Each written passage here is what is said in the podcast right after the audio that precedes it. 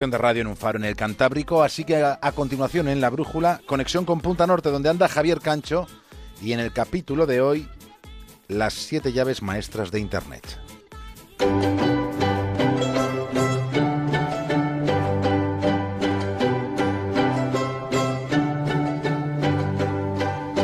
Seguro que alguna vez se han planteado cómo se sostiene Internet. ¿Qué es lo que soporta una red tan inmensa tejida a lo largo y ancho de, del mundo más o menos desarrollado? Internet, como cualquier red, necesita unos soportes, unos asideros, lugares donde mantenerse en el aire sin sucumbir, sin desplomarse. Pero ¿dónde están? ¿Cuáles son? Y sobre todo, ¿quién controla esos arbotantes invisibles que son los cimientos de Internet? Lo que esta noche vamos a contar tuvo su inicio al comienzo de esta década. Lo que van a escuchar durante los próximos minutos es la historia de las siete llaves maestras de Internet. Siete llaves asignadas a siete personas a las que se ha confiado la responsabilidad de que nadie más acceda a un enclave que es único. Solo ellos y nadie más que ellos tienen paso permitido a uno de los templos sagrados de la nueva era. Es el lugar donde se preserva uno de los pilares troncales de la seguridad de Internet. Estamos hablando de la habitación de las siete llaves.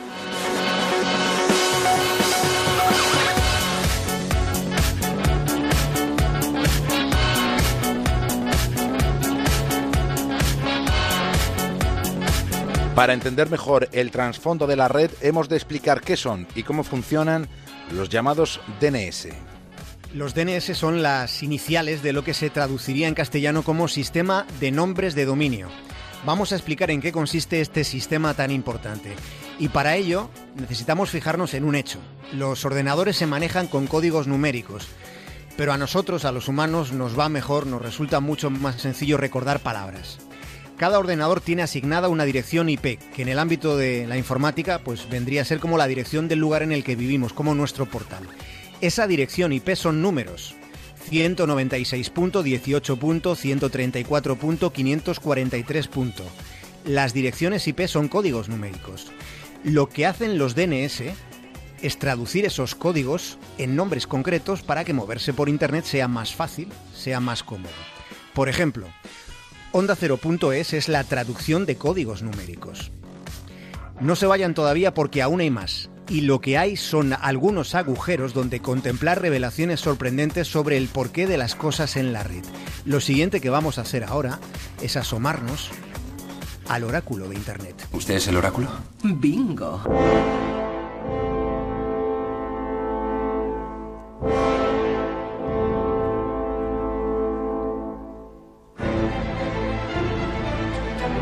Los DNS se crearon al principio de Internet, cuando no había hackers. De modo que los DNS presentan algún inconveniente de fiabilidad. Pongamos un ejemplo que es extremo, pero que es imaginable. Tecleamos en el navegador el enlace de nuestro banco y al enrutarse esa petición que hacemos podría ocurrir que se diera alguna anomalía. Sería muy infrecuente, pero podría ocurrir que un cibercriminal engañara a los navegadores para que accediéramos no al servidor real de nuestro banco, sino a uno falso donde se obtendría, donde nos robarían nuestro usuario y contraseña. Para evitar estas situaciones se crearon coberturas de seguridad. Así que vamos a fijar la mirada en uno de los pilares más importantes de la seguridad en la red.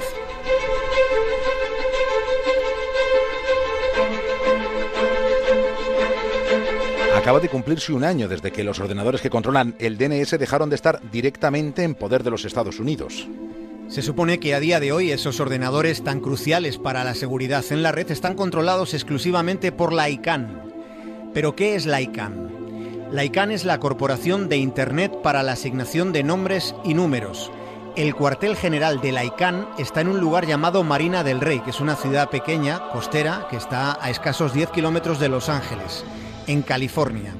En Marina del Rey es donde está la habitación de las siete llaves, de las siete llaves maestras de Internet.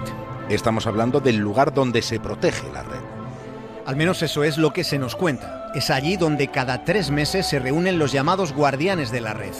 Son 14 personas, son 7 titulares y 7 suplentes por si algo, algo les ocurriera a los depositarios de las siete llaves maestras.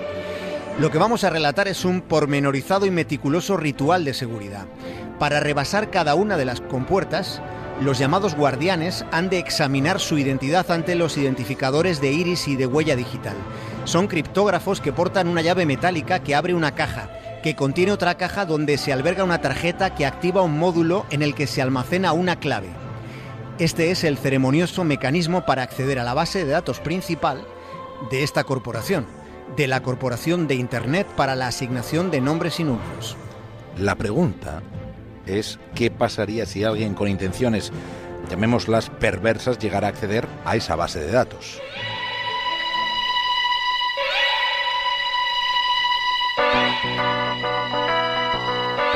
Pues si esto ocurriera, quienes lo lograsen tendrían el control de Internet. Nada más y nada menos. Podríamos considerarlo como un pirateo de magnitudes superlativas.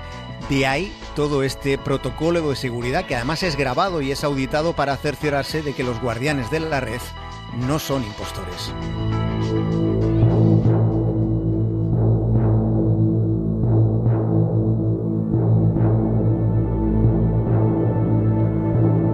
Dentro de esa habitación de las siete llaves no están permitidas las comunicaciones electrónicas. No se puede entrar ni con móviles ni con ordenadores de tipo alguno. La habitación de las siete llaves es una sala hermética. En su interior todo transcurre en función de una ceremonia de acciones. Y esa ceremonia se retransmite a todo el mundo, aunque casi nadie sepa que se retransmite a todo el planeta. Estamos ante una enorme paradoja, porque se intenta que sea una especie de malabarismo de la transparencia, lo que en realidad es un procedimiento para el encriptado del corazón de la seguridad de Internet. Ahora en Twitter, en un par de minutos, vamos a facilitar el link de la página en la que ustedes, si quieren, pueden observar cómo son estas ceremonias de encriptado. La próxima, la más inmediata, la que está por llegar, va a ser el 18 de este mes de octubre.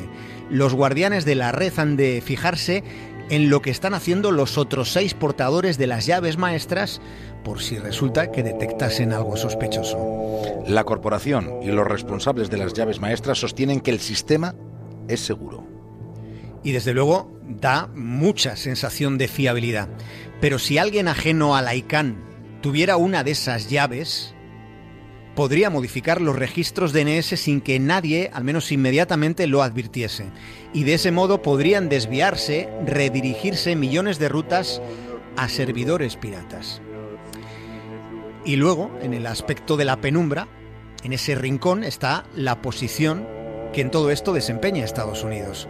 Aunque se supone que la ICANN es ya una corporación independiente, sin ánimo de lucro, físicamente sigue estando allí, donde siempre estuvo, en Estados Unidos. Ese aspecto, digamos que suscita recelos en otros países, sobre todo después de lo que se supo con las filtraciones de la NSA, la Agencia de Seguridad Nacional del Gobierno de los Estados Unidos, menos conocida que la CIA o el FBI, pero siendo como es, la madre de todas las intrigas. En un tiempo en el que vivimos en la era de la desconfianza. No intentes doblar la cuchara. Eso es imposible. En vez de eso, solo procura comprender la verdad. ¿Qué verdad? Que no hay cuchara.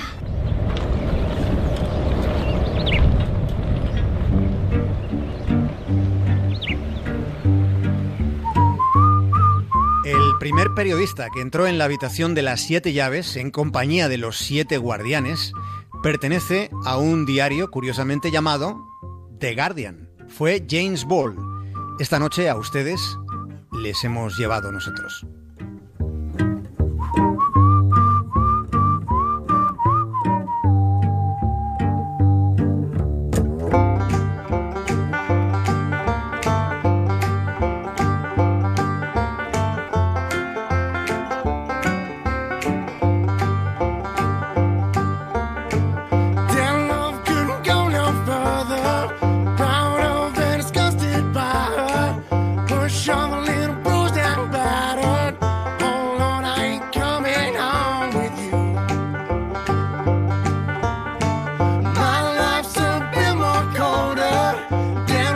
Javier Cancho, esta mañana.